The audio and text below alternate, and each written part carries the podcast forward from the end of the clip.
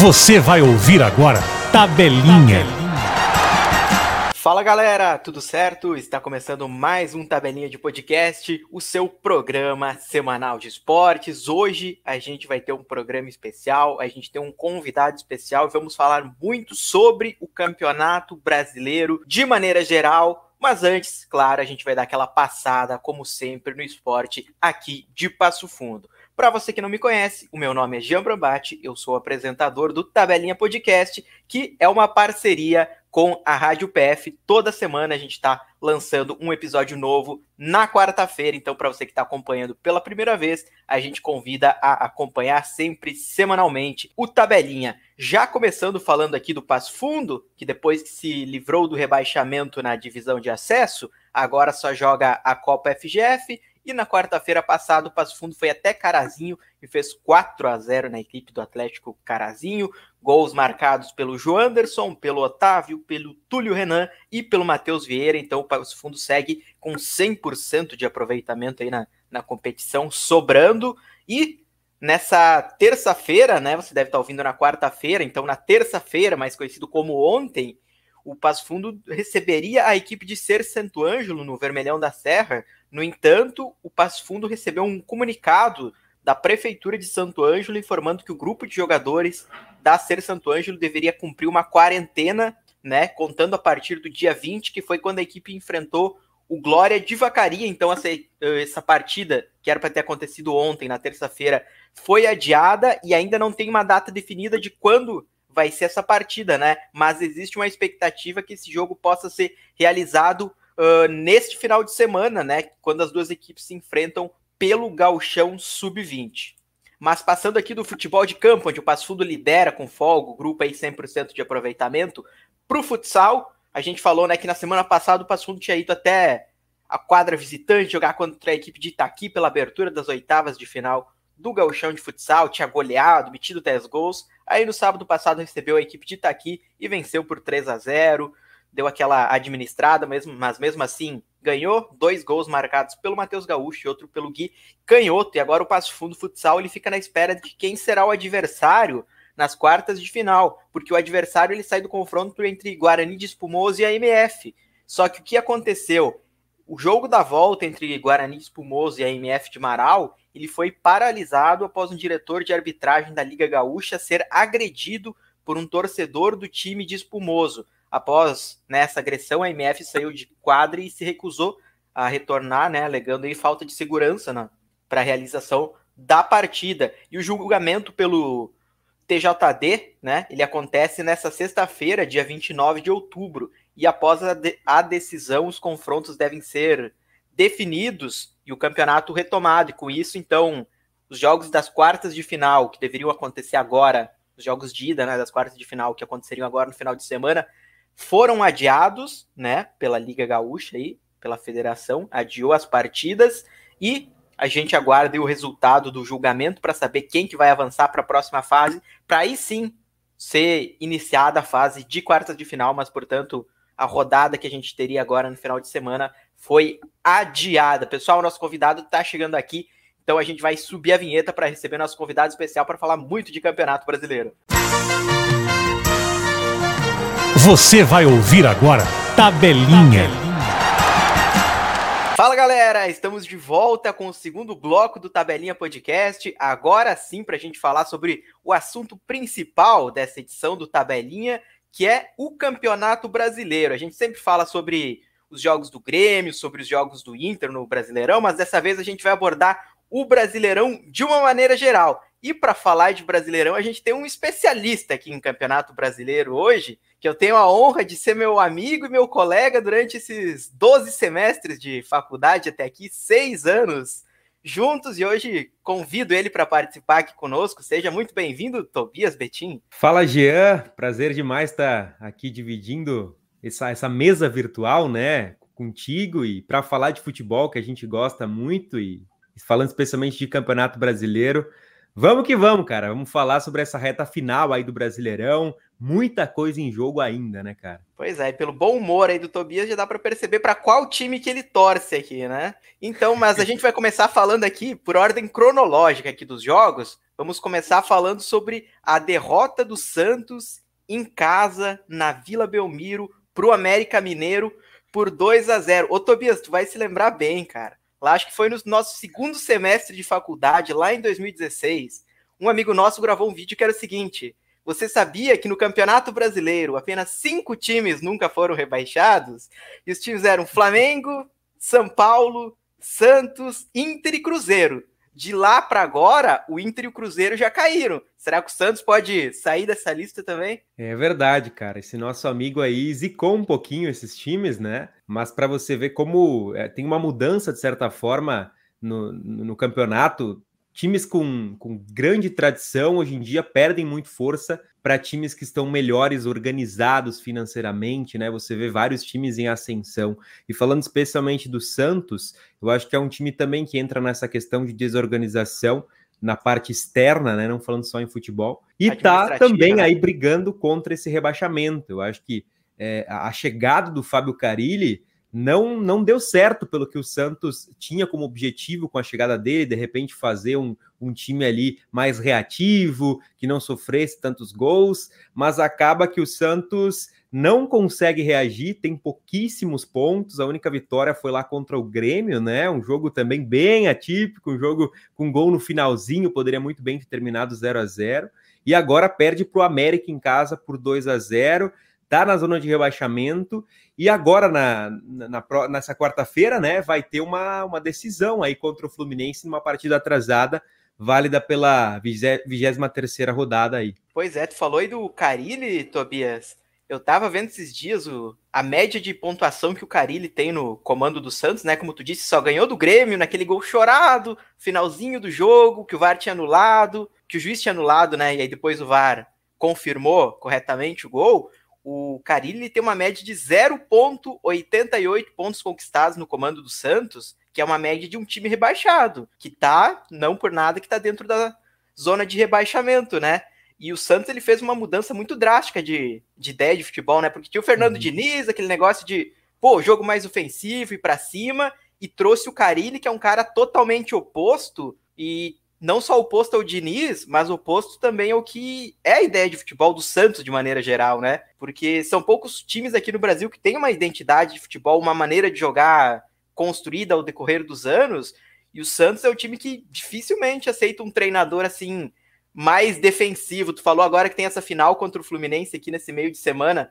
Tu acha que se não ganhar do Fluminense pode rolar uma demissão aí do Carilli? Ah, eu acho que sim, cara. É, até porque, bem como tu falou, assim, o Santos, você pensa no Santos, especialmente, você já pensa naquele futebol, né, para cima, sempre muitos garotos, dribles, né? Um time que, que tem esse estilo de jogo como característica já há vários anos.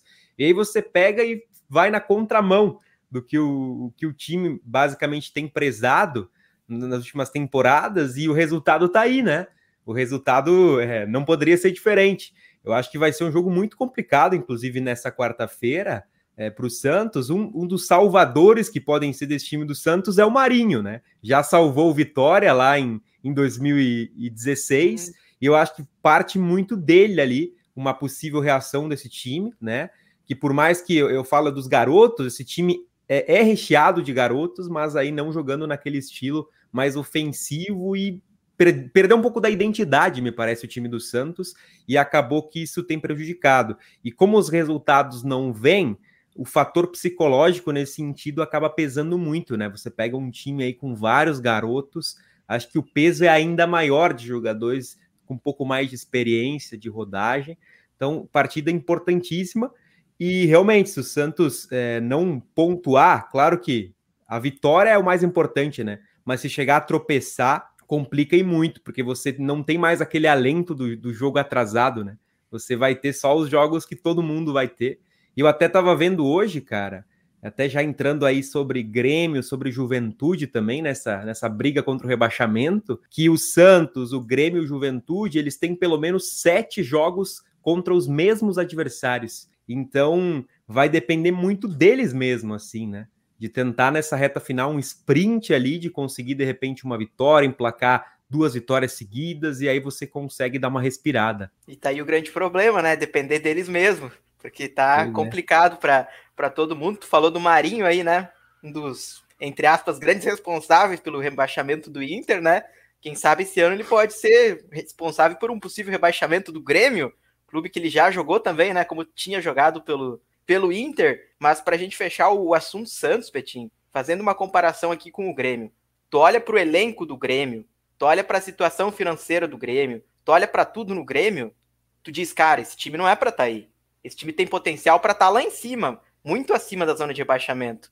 E quando tu olha para o Santos, tu acha que é para estar tá muito acima disso? Ou é para estar tá aí mesmo? Cara, eu acho que assim, na comparação com outros elencos, é, eu acho que o Santos ainda poderia estar tá pelo menos um pouco mais acima da posição que ele está hoje. Mas realmente não tem um elenco muito, uh, muito melhor, né? Acho que é, é para brigar ali da, pra... dez, da décima posição até a décima quarta, eu acho. Que o elenco do Santos seria isso, basicamente. Mas aí acaba foi... que foi vice da Libertadores ano passado, né? Esse ano, no caso, né? Temporada passada, mas vendeu praticamente mais da metade do time, né? Não à toa se encontra aí nessa situação, mas quem surpreende muito aqui no Campeonato Brasileiro, mesmo tendo o elenco inferior ao do Santos, é o América, né, Betinho, que acabou perdendo o Wagner Mancini para o Grêmio, né, que fazia um grande trabalho lá no América. O América aí contratou o Marquinhos Santos, né, que era o técnico do, do Juventude, o América faz um ano muito bom, né, cara?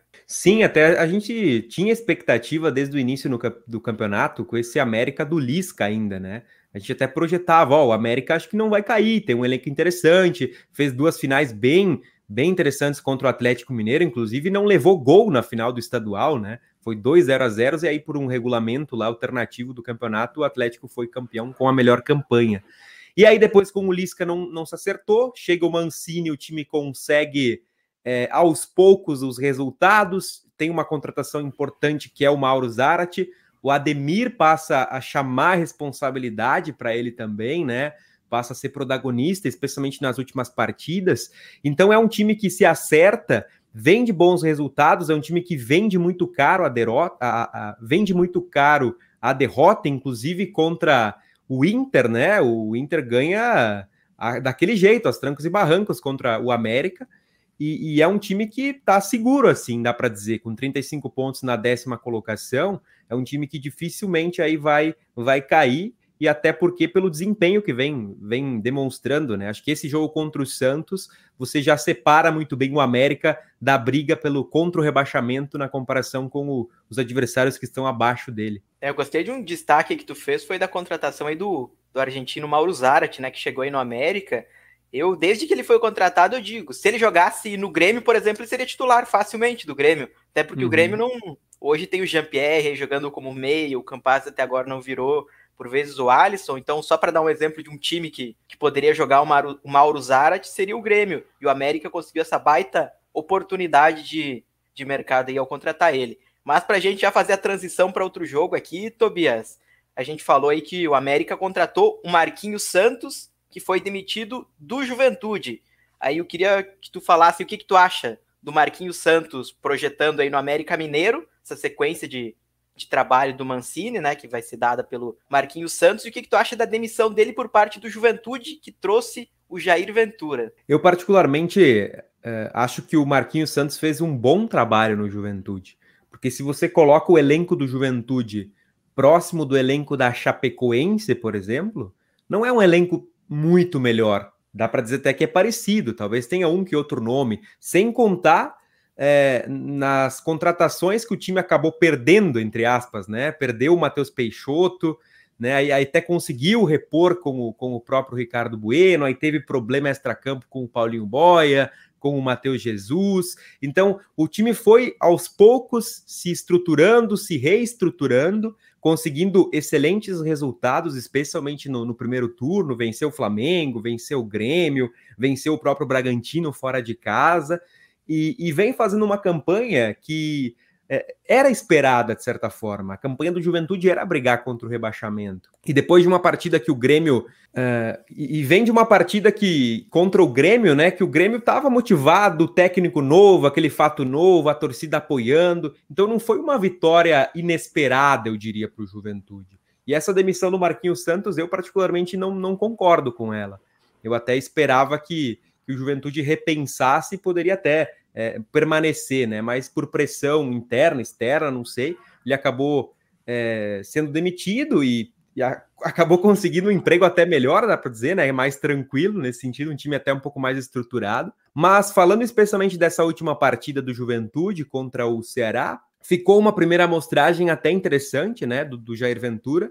O time conseguiu criar muito, é, acabou pecando na finalização. Acho que a ah, o desfalque do Ricardo Bueno é, é, é preponderante também para o time não conseguir fazer o gol nesse jogo. Dominou o Ceará é, do início ao fim e, e, só realmente não conseguiu fazer o gol por, porque ou pecou na finalização ou quando conseguia finalizar no gol, o João Ricardo, goleiro do Ceará, conseguia fazer as defesas. Então eu acho que dentro do possível, o Juventude vai brigar até o final ali contra o rebaixamento, é, da sua forma, enfim, com o seu elenco, né, que hoje tem disponível e, e, até, quem sabe, tentando beliscar ali uma, uma última vaga de, de permanência na, na, na Série A do Campeonato Brasileiro. Pois é, tu disse aí que fez um bom jogo, né? Merecia ter vencido a equipe do Ceará, mas acabou ficando nesse 0 a 0 Cara, foram acho pelo menos uns 60, 70 minutos que só o Juventude jogou. No, antes disso, o Ceará praticamente não, não conseguia fazer absolutamente nada.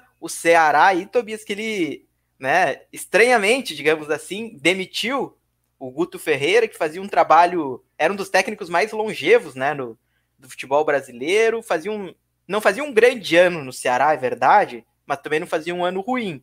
E contratou o Thiago Nunes, era o técnico do Grêmio que estava na zona de rebaixamento, e a gente falou aí da média de pontos do Carilli, que é 0,88, a média de pontos do Thiago Nunes no Ceará é 0,87 ele venceu apenas um jogo, que foi contra a equipe da Chapecoense, onde o Ceará teve um jogador a mais durante boa parte da partida. Então o Ceará aí tomou uma decisão assim muito questionável a mandar embora o popular Gordiola para trazer o Thiago Nunes. É, cara, eu, eu vou ao encontro do que eu disse sobre o Marquinhos Santos no Juventude. Assim como eu não concordo com a demissão do Marquinhos no Juventude, eu não concordo com a demissão do, do Guto Ferreira no, no Ceará, né?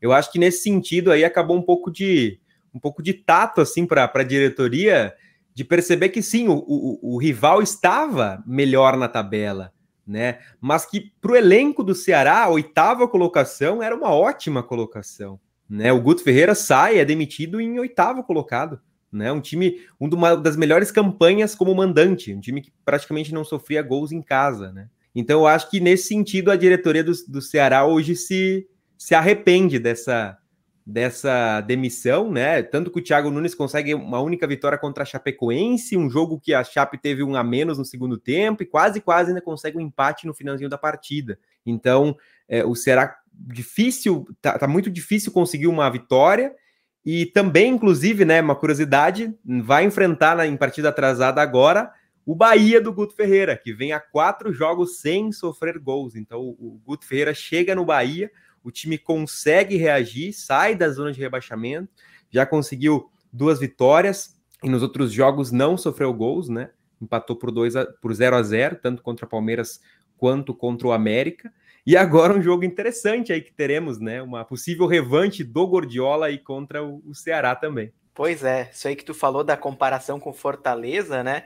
Foi, eu acho que justamente o que aconteceu na equipe do, do Ceará, né? Por serem os dois times da, da mesma cidade, dois rivais, uma rivalidade parecida com o que é Grêmio Inter em Porto Alegre. Pô, o presidente lá do Ceará viu Fortaleza numa semifinal de Copa do Brasil, não brigando pelo título brasileiro, mas estando lá nas três primeiras colocações durante praticamente todo o campeonato, pensou, pô, a gente tem que fazer igual, o técnico que tá aqui, então tem que fazer mais.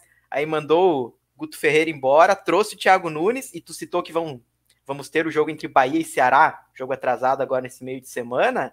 Olha, eu não tenho informação, Tobias, mas eu acho que tem grandes chances do Guto Ferreira fazer o Thiago Nunes ser demitidos. caso ele vença essa partida aí. Eu também não, não duvidaria, cara. Não duvidaria. O problema é que essa dança das cadeiras do dos técnicos, você acaba ficando com poucas opções, né? Mas agora que tu falou também, eu não tenho informação, mas o Pintado, ele largou a Chapecoense, né? Será que não tá pensando em voos maiores aí no Campeonato Brasileiro, de repente, né? Ele que subiu com Juventude da Série B para a Série A no ano passado e agora até na Chape, dentro do possível, a gente vai entrar nesse assunto depois, acredito, né? Mas vinha fazendo uma campanha até ok, assim, para Chapecoense e agora pediu demissão. Numa dessas, pode pintar no Ceará aí da vida, né, Gê? É, será que pode pintar o pintado no, no Ceará também? Isso que tu falou, eu não tinha me ligado, mas faz, mas faz muito sentido no, na seguinte questão quando o Pintado foi contratado, já era pensando num projeto para a Série B do próximo ano, né? Porque a Chapecoense uhum. já estava virtualmente rebaixada,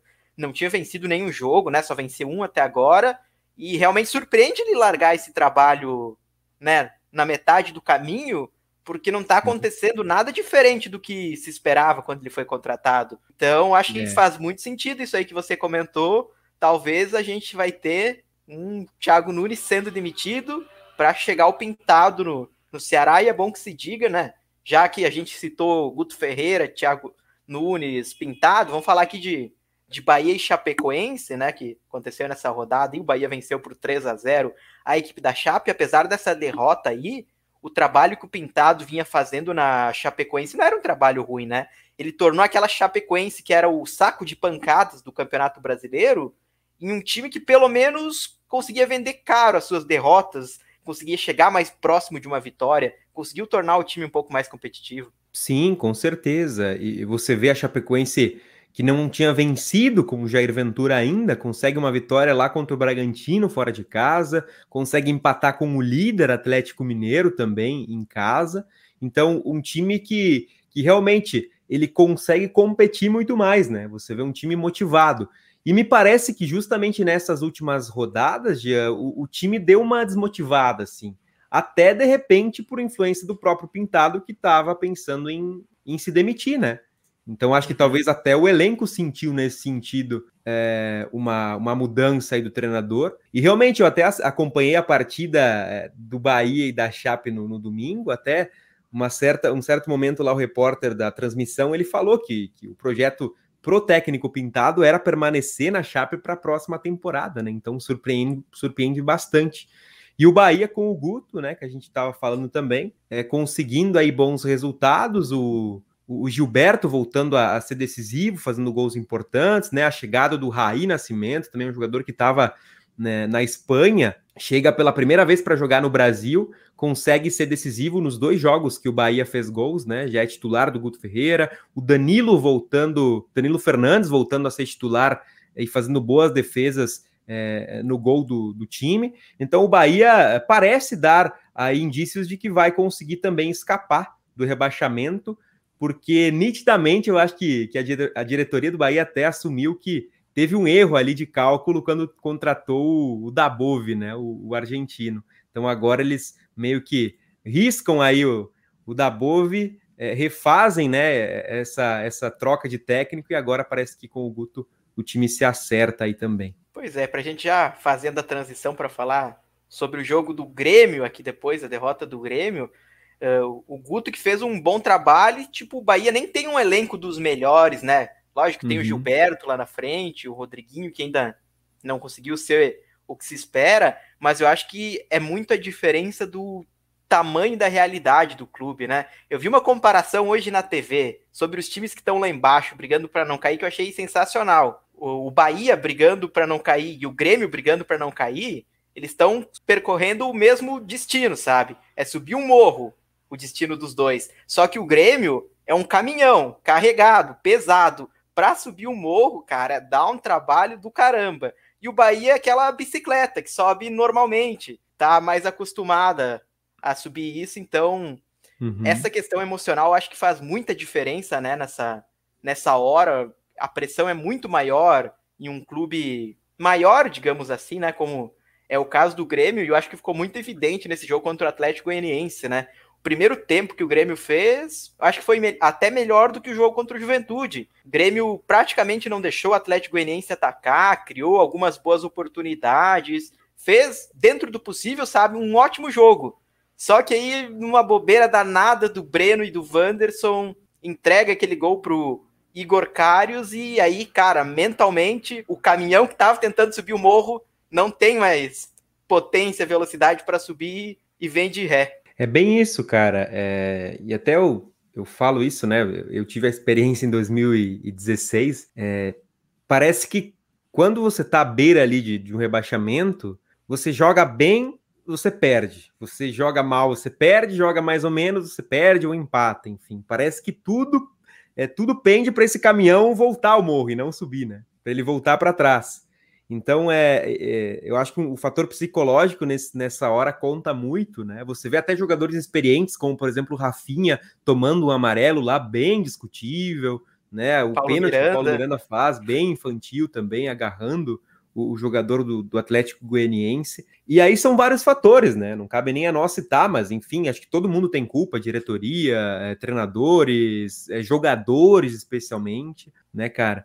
E, e, vai ser difícil, porque o, o Grêmio tem uma, uma tabela, uma, uma, sequência de jogos bem complicada. Se você pegar a tabela, você diz, opa, o Grêmio tem dois jogos a menos, mas aí você vai ver é, é contra Atlético Mineiro, contra Flamengo, que ainda estão ali brigando. O Atlético mais pelo título, o Flamengo, né, por mais que é, agora é, desceu um pouquinho na tabela, mas também ali você não pode, de repente, julgar, daqui a pouco vence o Atlético no, no confronto direto, já reacende, de repente, uma, uma chance, né, de, de título e tudo mais.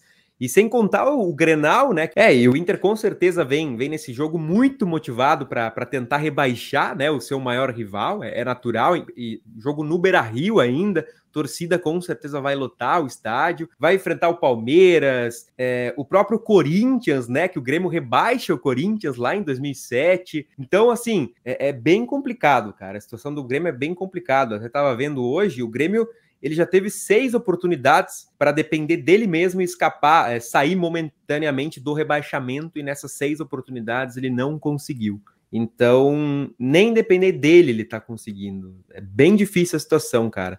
Até não sei se tu acredita, Jean, mas tá, tá complicado. Ah, a gente sempre, sempre acredita, né, que alguma hora vai, vai melhorar a coisa, mas, assim, falando em termos né, do desempenho do time, depois que o Mancini chegou, o Grêmio melhorou, assim, consideravelmente com, com o Wagner Mancini. A impressão que passa é que se fosse o Wagner Mancini tivesse chegado na primeira rodada do Brasileirão, foi contra o Juventude, ganhou, perdeu agora para o Atlético Goianiense. Fosse a terceira rodada agora o próximo jogo, eu acho que de maneira nenhuma tu ia dizer que esse time tá jogando para ser rebaixado, sabe? Ficaria, acho que tranquilamente na primeira parte da tabela. Só que aquele negócio que a gente falou do caminhão querendo subir o morro, né? Tá lá embaixo da, na zona de rebaixamento e é uma pressão enorme. Quando toma um gol, o time se perde e então só posso dizer que vai ser muito difícil. Realmente eu não sei o que vai acontecer. Eu não me surpreenderia se o Grêmio fosse rebaixado pelo que está acontecendo, mas também não me surpreenderia se o Grêmio ficasse, porque o time não está jogando mal. O problema mesmo é essa questão emocional, né, que ficou flagrada ontem. Rafinha tomando mais um amarelo, mais uma vez suspenso, a bobeada no primeiro gol que, que o Paulo Miranda fez lá, né, cara, naquele pênalti. Aliás, o que, que o Paulo Miranda fazia em campo. Enfim. E, e o Atlético Goianiense, né, era para ser um adversário direto do Grêmio na luta contra o rebaixamento, mas conseguiu duas vitórias aí, né, essa contra o Grêmio por 2 a 0 e na rodada passada contra o Atlético Mineiro, que não virtualmente, né, não matematicamente, mas emocionalmente, praticamente tiram o time aí da, da briga para não cair, vai ser muito complicada essa situação do Grêmio. E essa questão da tabela aí que tu falou, adversários difíceis, eu acho que chegou um momento do campeonato que não tem mais um adversário fácil. Fácil talvez seja só enfrentar a Chapecoense. E olhe lá, porque todo mundo jogando a vida praticamente. E se é difícil para o Grêmio, é difícil para o adversário também do Grêmio, né? Por exemplo, próxima rodada aí contra o Palmeiras. Pô, pegar o Palmeiras nos principais times do Brasil.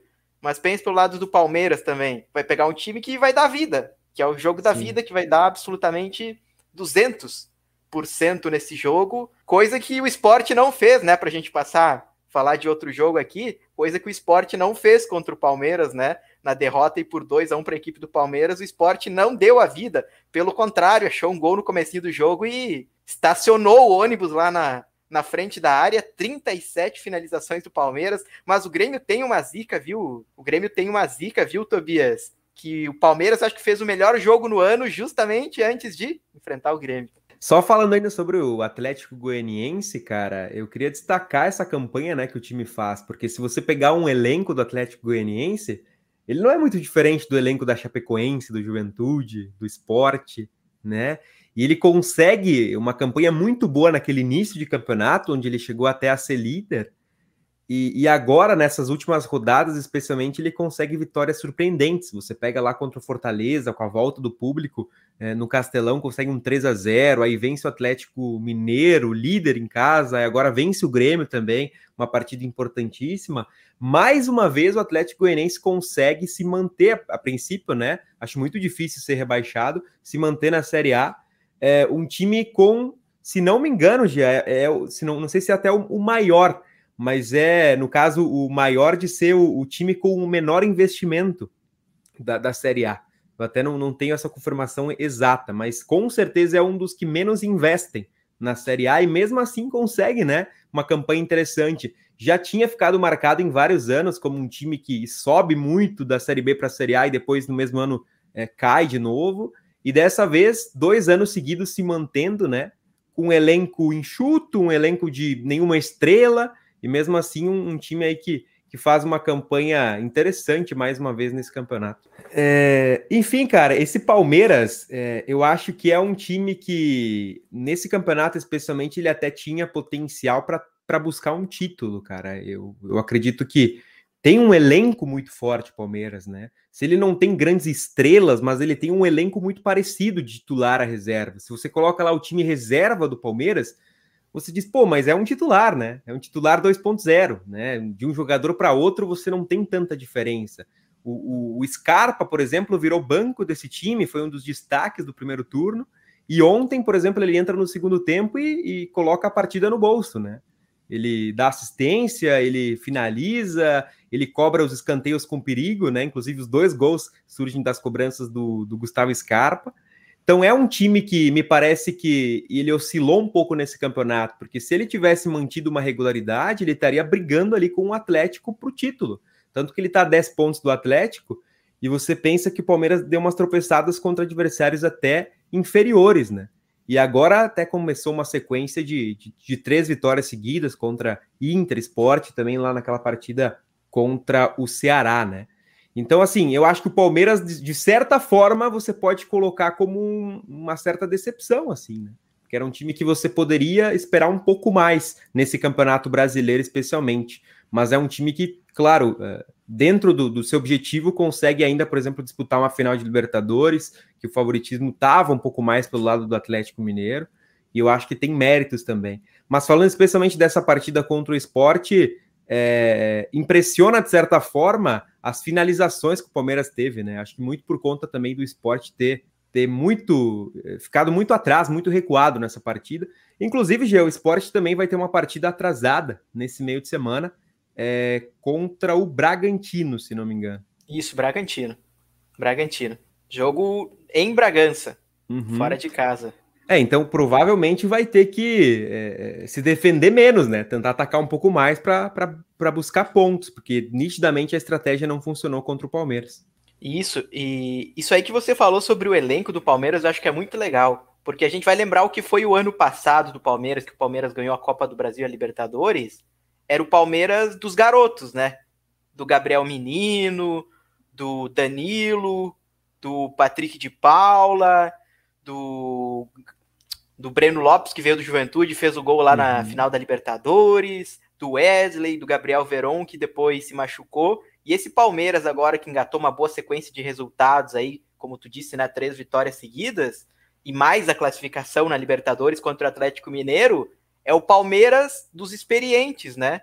É o Abel Ferreira que colocou Marcos Rocha na lateral em vez do Gabriel Menino, que colocou, tirou Danilo e Patrick de Paula do meio, que são os dois garotos, para botar o Felipe Melo e o Zé Rafael, que tirou o Wesley do time para colocar o Rony, te tirou também o deu menos espaço para o Gabriel Veron, o, o, Luiz Adriano voltou a, a jogar mais. Isso mostra uhum. um pouco do que é a força desse elenco do Palmeiras, né? Que tu citou. Ano passado o time chegou uma final de Libertadores e ganhou, uma Copa do Brasil e ganhou com os garotos, e agora chega novamente uma final de Libertadores, mas com os experientes, digamos assim, sendo protagonistas do time. Mas passando aqui para outro jogo, já que tu falou aí da próxima partida do, do esporte, que é contra o Bragantino, né? Que tem um jogo atrasado. O Bragantino que em casa ele não tem uma campanha muito boa, né? Curiosamente, ele vai melhor fora de casa, mas conseguiu vencer o São Paulo do Rogério Ceni por 1 a 0, né? O gol marcado de cabeça pelo Luan Cândido.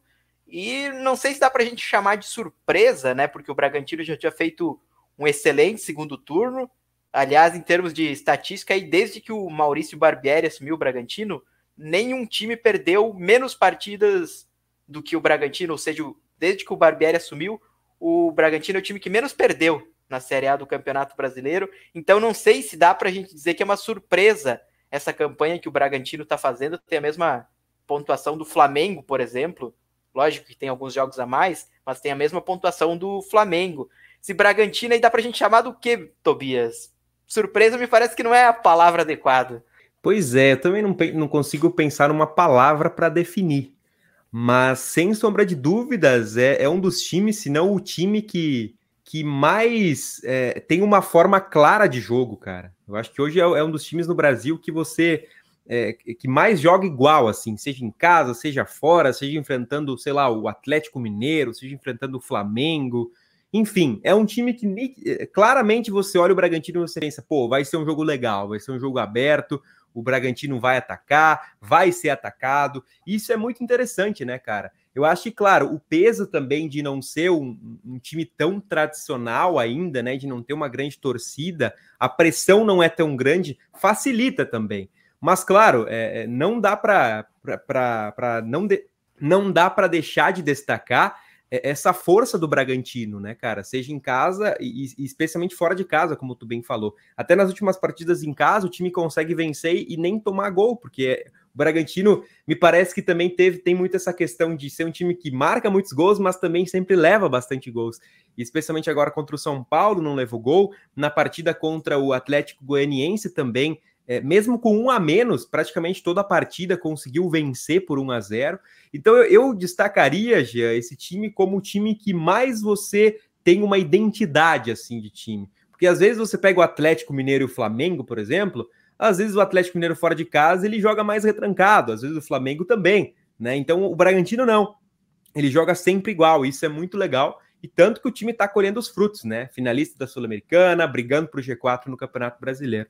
É isso aí, tô contigo nessa. Um time, famoso time que joga e deixa jogar, né? Mas só para dar uma cornetada aí, não tomou gol nesse jogo contra o São Paulo, porque o atacante do time adversário era o Pablo, né? Que conseguiu é errar um gol que eu acho que nem eu na minha atual forma. Luciano. É, nem eu na minha atual forma física, eu acho que eu errava aquele gol. Mas tu falou aí de time que tem uma forma bem definida de jogar. Quem também tem uma forma bem definida e faz um ótimo ano, e esse sim dá pra gente dizer que é uma surpresa, é o Fortaleza de Juan Pablo Voivoda, que venceu o Atlético Paranaense por 3 a 0. Essa sim é uma grande surpresa aqui do, do ano de 2021, Tobias. Com certeza, cara. Tanto dá para dá para voltar na rivalidade, né? Fortaleza e Ceará. Se você pega os elencos de Fortaleza e Ceará, talvez sim, o Fortaleza tem alguns nomes melhores, mas não são tão diferentes os, os elencos, né? E, e, é impressionante, assim, o, o mérito grande aí para o Voivoda, com esse trabalho ele faz com o time, chegando também numa, numa, semifinal de Copa do Brasil, onde o time começou desde lá da primeira fase, né? Jogou todas as fases, chegando numa semifinal, enfrentando ali o, o Atlético Mineiro, claro, aí nitidamente, né? O, o, elenco, o time do Atlético acabou se sobressaindo, mas é uma campanha é, que, se você coloca no início do campeonato as expectativas, você coloca o Fortaleza ali brigando por uma vaga na Sul-Americana, de repente até brigando por uh, fugir do rebaixamento, né? Pelo, pelo elenco. E, e, surpreende muito destacar, especialmente esse esquema tático com alas, né? Que, que, o, que o Voivoda encontrou para o time é, e, e, fez crescer muito o futebol do Pikachu, que vive provavelmente o seu melhor ano, né? O Lucas Crispim era um jogador que nunca tinha dado certo também, consegue ter um destaque muito grande, né? Inclusive nesse jogo contra o Atlético Paranaense, até o Lucas Lima foi muito bem, foi participativo, né? Na, nos gols do time, dando assistência. Então é um time que, que consegue se acertar muito bem e até agora vai ter alguns desfalques, né? Mas mesmo assim, quando teve alguns desfalques, o Voivoda consegue lá substituir os jogadores, mesmo assim o time rende. E é outro time que, que tem uma característica forte também, né? De jogar é parecido tanto em casa quanto fora de casa. E, e, é um time também muito interessante de você assistir e ver jogar, né? Muito legal ver o Fortaleza jogar, especialmente nesse último jogo aí, foi uma partida bem interessante do time, buscando ataque o tempo todo.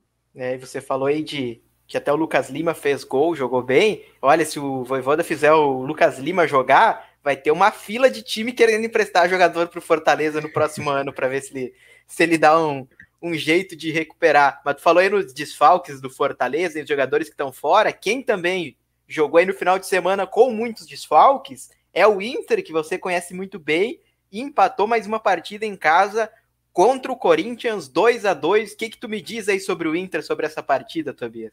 É, é, essa partida eu acho que o Inter foi, não foi bem, assim, até começa bem a partida, faz o primeiro gol, né, aquele gol do, do Rodrigo Lindoso. Depois o Inter me parece que se acomoda é, no jogo, só que aí do outro lado o Corinthians é um time que, que tem, especialmente na parte ofensiva, muitos nomes de qualidade, né? E, e acaba é, pecando nesse sentido. Eu coloco também os desfalques como preponderantes para esse resultado, especialmente o Bruno Mendes, o Saravia e o próprio Daniel, né? Acho que esses três, ou melhor, o Bruno Mendes e o Daniel é, estavam sendo os pilares defensivos desse Inter.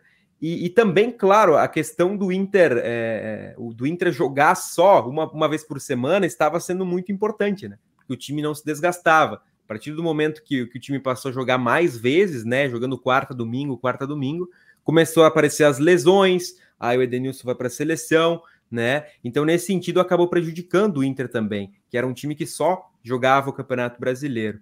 Mas me parece que é, que a partida mais é, sofrida, assim, mais doída para o Colorado foi mesmo contra o Bragantino. Você estava com a partida no, na mão até o final do jogo e aí você toma um empate, acaba sendo complicado. Nessa aqui, pelas circunstâncias do jogo até o finalzinho, o empate até não foi de todo ruim, né? Mas eu acho que o Inter, cara, é, pelo ano que, que teve, pelo aquele início ruim com o Ramires, dá para dizer que está positivo, né? Porque você compara com os rivais aqui, não, não adianta, você sempre acaba comparando, né? Com os rivais, com os times aqui de perto. E o Inter acaba fazendo uma campanha bem ok, assim, para o elenco, para o que ele estava proposto depois daquele início ruim até de, de rebaixamento no, no, início do campeonato. Consegue ali, possivelmente, brigando até por uma vaga direta de Libertadores. Né? Então, acho que dentro do possível foi uma campanha ok. E nesse sentido, o Inter também tem evoluído na questão dos garotos, né? Muitos garotos aparecendo, é, dando resultado, especialmente, claro, o Yuri Alberto, o Maurício muito bem, o próprio Bruno Mendes, né, tendo oportunidade, o Daniel finalmente assumindo o gol do Inter, depois de muito tempo de insistência com Lomba, com Danilo Fernandes. Eu acho que nesse sentido foi um ano para o Inter de aprendizado, assim, de, de, de ver que, que as coisas não estavam muito, muito bem e é que agora talvez tenha um caminho melhor pela frente aí também especialmente com os jovens. E vamos ver né, se o Aguirre vai permanecer para o ano que vem, mas né, acredito até que não, porque a princípio vai sumir a, a, seleção uruguaia. E aí cabe ao Inter também, depois desse aprendizado com os técnicos recentes, pensar no nome ideal aí também para assumir esse time.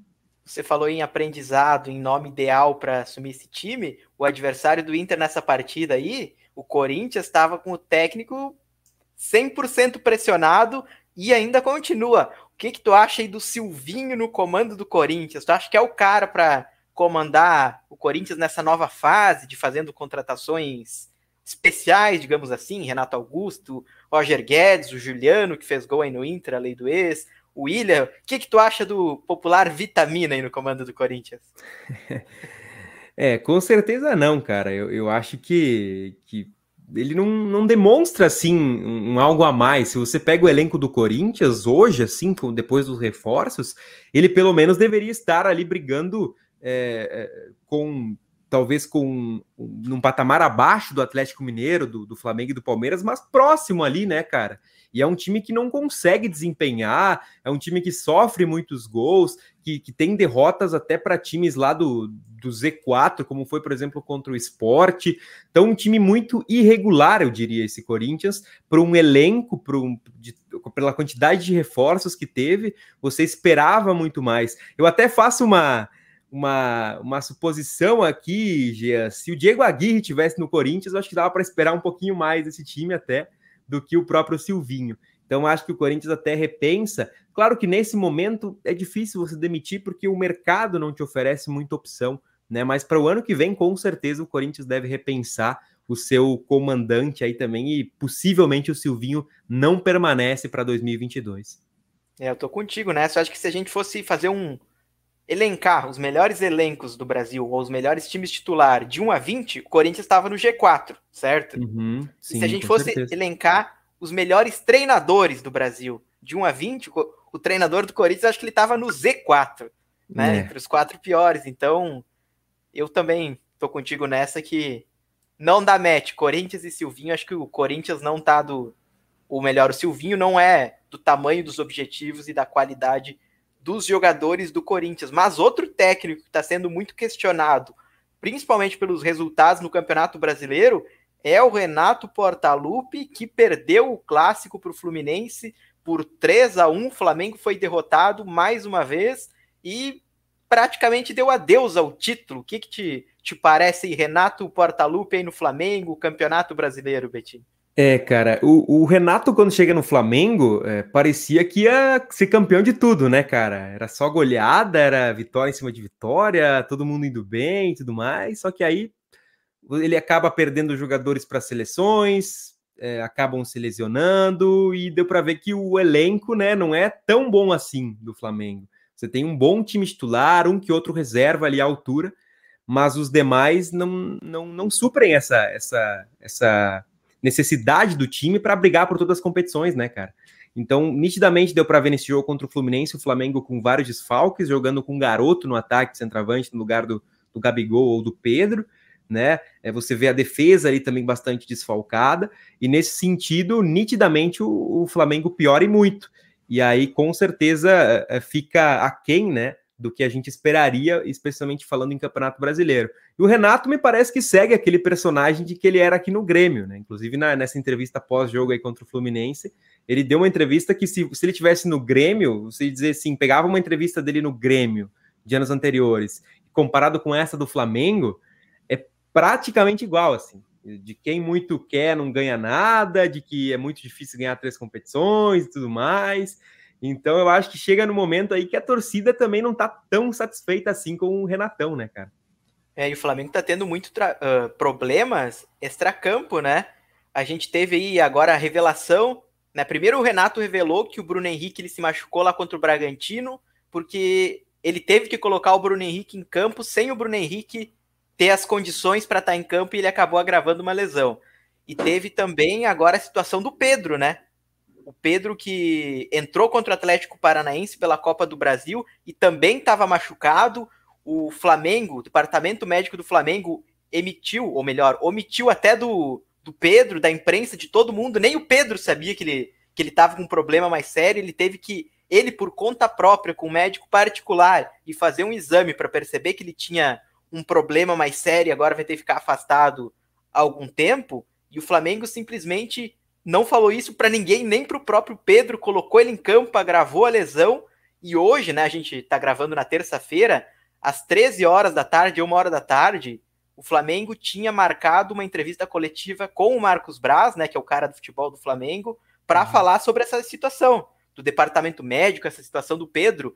E de última hora, o presidente do Flamengo, Rodolfo Landim, proibiu ele de fazer essa entrevista coletiva. Não o Flamengo não falou nada, então Flamengo é em véspera de decisões da Copa do Brasil, do, do próprio Campeonato Brasileiro, tá assim, em situação que eu acho que ninguém imaginaria que o Flamengo estaria. Com muita gente machucada, técnico questionado, uh, o vestiário, o clima, não no vestiário, né, mas o clima administrativo não tá legal. Então, o Flamengo aí vivendo por um, passando por um momento não muito legal na temporada, mas último jogo que falta a gente falar aqui, Tobias, é de um time aí que parece que tá tudo dando certo.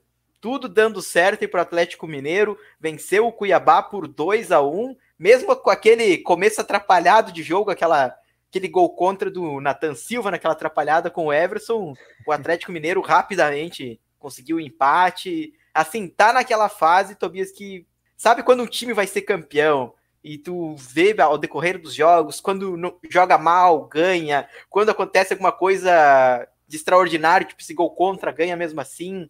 Me parece que tá tudo assim desenhado para esse título do Atlético Mineiro. Sim. E, e, me parece que também não, não é um time que, que vem do nada, né? Não tá brigando é, do aca por acaso é, nessas, em todas as competições. É um time que se estruturou, que investiu muito para para estar tá brigando, né? É um time que tá, tá na fila há muito tempo, né? Eu digo tá porque ainda não conquistou nada, efetivamente. Mas tá na, tá na fila há muito tempo.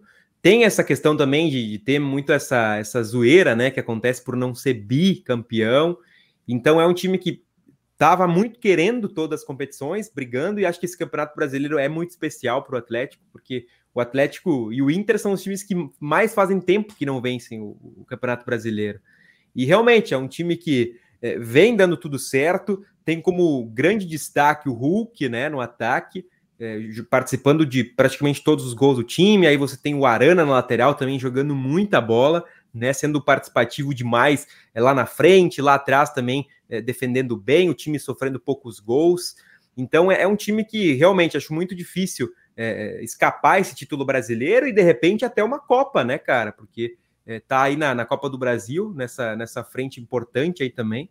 É, vai ser legal, né? Se, se tivermos, se confirmar a final Flamengo Atlético Mineiro, porque o Flamengo tem que passar pelo, pelo Paranaense ainda, o Atlético já está mais encaminhado.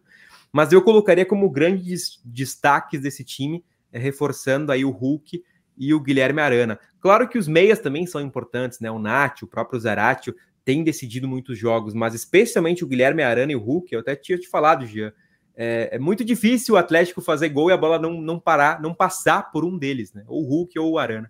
Uhum, são os principais jogadores do Atlético Mineiro, sem dúvida. E na próxima rodada aqui, Tobias, a gente tem Flamengo e Atlético Mineiro. Rapidamente, o que esperar desse jogo? Praticamente um, uma decisão do Campeonato Brasileiro, mas uma decisão entre aspas, né?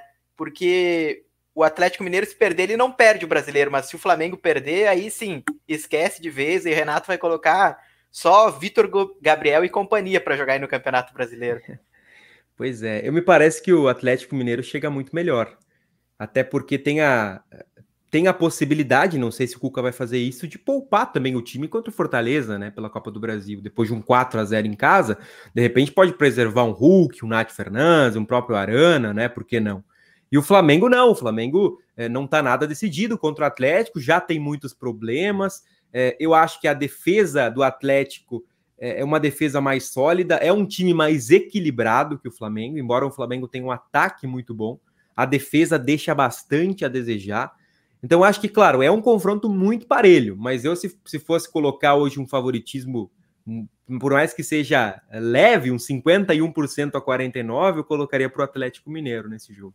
É, e o Betinho, então, ele está discordando das casas de apostas aí, o Tobias, porque as casas de apostas estão colocando um leve favoritismo para o Flamengo aí nessa, nessa partida, mas eu concordo com, com o que o Tobias disse, né? Até porque o Atlético Mineiro, além de poder poupar, tá inteiro, né? Fisicamente, uhum. tá com os principais jogadores e o Flamengo aí sofrendo com, com questões de lesões. Mas para a gente ir finalizando aqui, Tobias, qual que é a tua expectativa, a tua previsão para os jogos da dupla Grenal na próxima rodada?